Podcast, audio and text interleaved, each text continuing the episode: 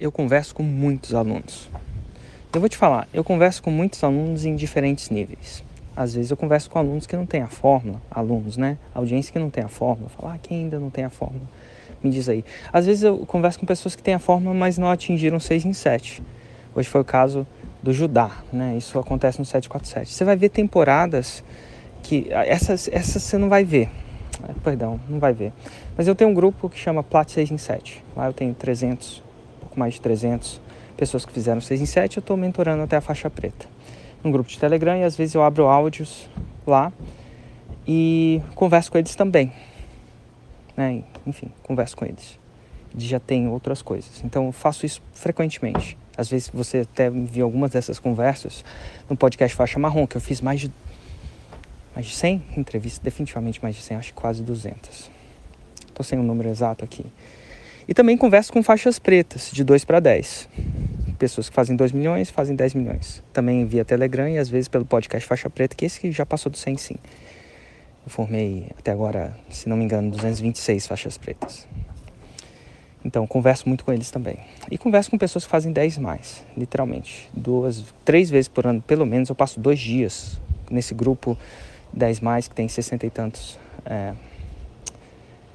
empreendedores fazem mais de 10 milhões com as técnicas da fórmula e estão indo para mais para frente. Então, eu converso com eles. Então, eu converso com... Então, assim, e converso com muitas pessoas. Eu acho que eu tenho muita quilometragem, continuo tendo essa quilometragem. E aí, como eu faço isso frequentemente, há muito tempo, eu começo a entender diferença de discurso entre quem já fez o 6 em 7, quem não fez o 6 em 7, principalmente quem já fez a faixa preta para frente. E tem uma palavra que está no vocabulário, está no vocabulário, está no dizer, de muitas pessoas que não fizeram o 6 em 7, principalmente quando chegaram à faixa preta. Uma palavra que eu não percebo, aí vem meu olhar atento de quilometragem, eu não percebo essa palavra muito, ou quase nunca, em faixas pretas. E se você começar, quando eu te contar essa palavra e você começar a auditar os podcasts, você vai começar a ver. Você vai ver essa palavra mais frequentemente, não é? Que não existe, mas a mais frequentemente quanto menos graduada a pessoa é. E palavra tem força, né?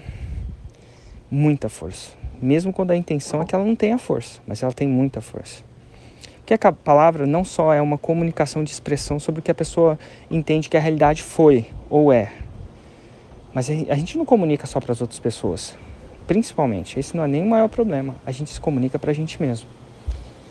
E essa palavra, se está no seu vocabulário, vai te, eu acredito, depois de ter conversado com centenas, literalmente, pessoas em várias dessas fases, eu acredito que ela rouba 6 em 7.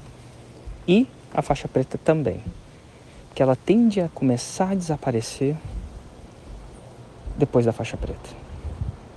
O cara começa a desaparecer. E isso é natural, não ensino eles a nunca falarem isso. No caso, agora eu vou mencionar isso para você, então agora eu estou induzindo essa, para... essa coisa, mas isso não veio da indução, veio da percepção e da observação. E a palavra é: está preparado? Tudo quanto menos graduado a pessoa é, mais ela fala a palavra tudo. E tudo é uma palavra que indica 100%. Às vezes as pessoas falam tudo com a intenção de falar muito, mas elas falam tudo. Tudo não é muito, tudo é tudo.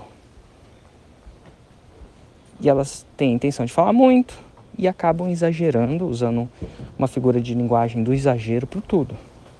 Só que por mais que talvez você queira ter expressado muito e acabou expressando tudo, o nosso cérebro entende a coisa meio ipsis literis. Ele entende, principalmente o subconsciente, tudo.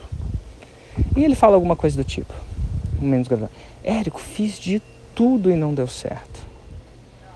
Érico, tentei de tudo e não deu certo. Já fiz de tudo.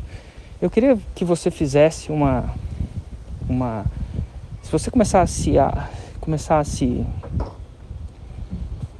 observar, usar o olhar atento, a orelha, a orelha, o escutar atento a você mesmo. Você vai começar, quanto menos graduado você é em uma coisa, você fala, cara, eu fiz de tudo. E quando você fala você fez de tudo, primeiro.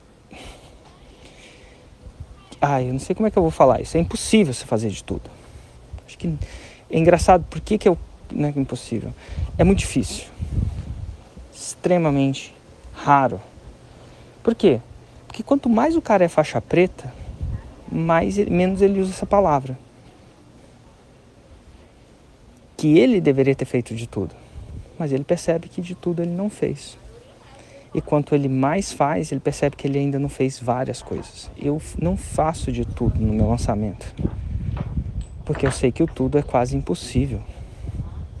Eu tenho várias coisas a ser melhorado. Quando você já fez de tudo, não é melhora. Porque é tudo, é totalidade. E aí você fala que você fez de tudo e não deu certo. Logo, a responsabilidade não é não tá em você, que você fez de tudo, e não tá fora de você, meio que é uma ausência de responsabilidade e colocando essa responsabilidade, por exemplo, no método. Ah, o método não funciona porque fiz de tudo. Então, isso te deixa viver, lidar com a vida, sei lá, mas não faz você chegar lá. Porque não importa o quão faixa preta você é, se você auditar o processo, você vai encontrar furos, lacunas. Você não fez de tudo.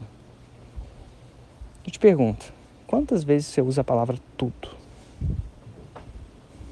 Quanto mais você usar ela, engraçado, e acreditar que está usando que é pior, Daí tem um cara que usa sem acreditar que está usando, porque está exagerando. Está né? Tá usando como figura de linguagem. Não quis dizer exatamente isso, mas disse. A palavra maldita, como diria Larry Granville, uma palavra mal dita é maldita. Maldita. Quanto mais você usa essa palavra, mais longe você está do 6 em 7. Se você tem um 6 em 7, quanto mais. Eu fiz de tudo para e o tudo, eu fiz de tudo para com aquela pessoa e não deu certo. Eu fiz de tudo, nunca fez de tudo. Você fala isso só para aliviar a dor de assumir a responsabilidade que você deixou de fazer alguma coisa. Porque dói se apontar o dedo para si. Dói você ter responsabilidade. Dói muito. Então a gente fala que fiz de tudo e não deu certo. A responsabilidade não é minha. Agora, com essa dor, que é inerente ao processo de você falar, cara, não, levanta a mão, não fiz de tudo não. Deixa eu olhar o que, que eu não fiz. Porque tá lá. Só olhar. E com, qual que é o pagamento disso que está acontecendo? Quando você assume essa responsabilidade, que você não fez tudo.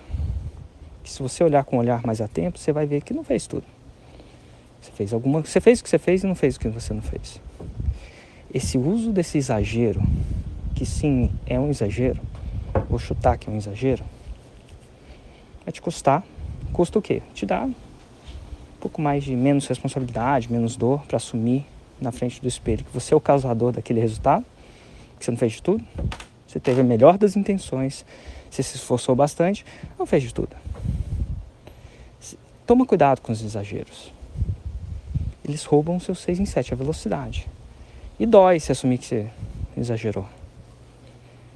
Mas dói mais ter pouco resultado lá na frente. costumo dizer, dói assumir que não fez tudo, mas dói mais vender zero.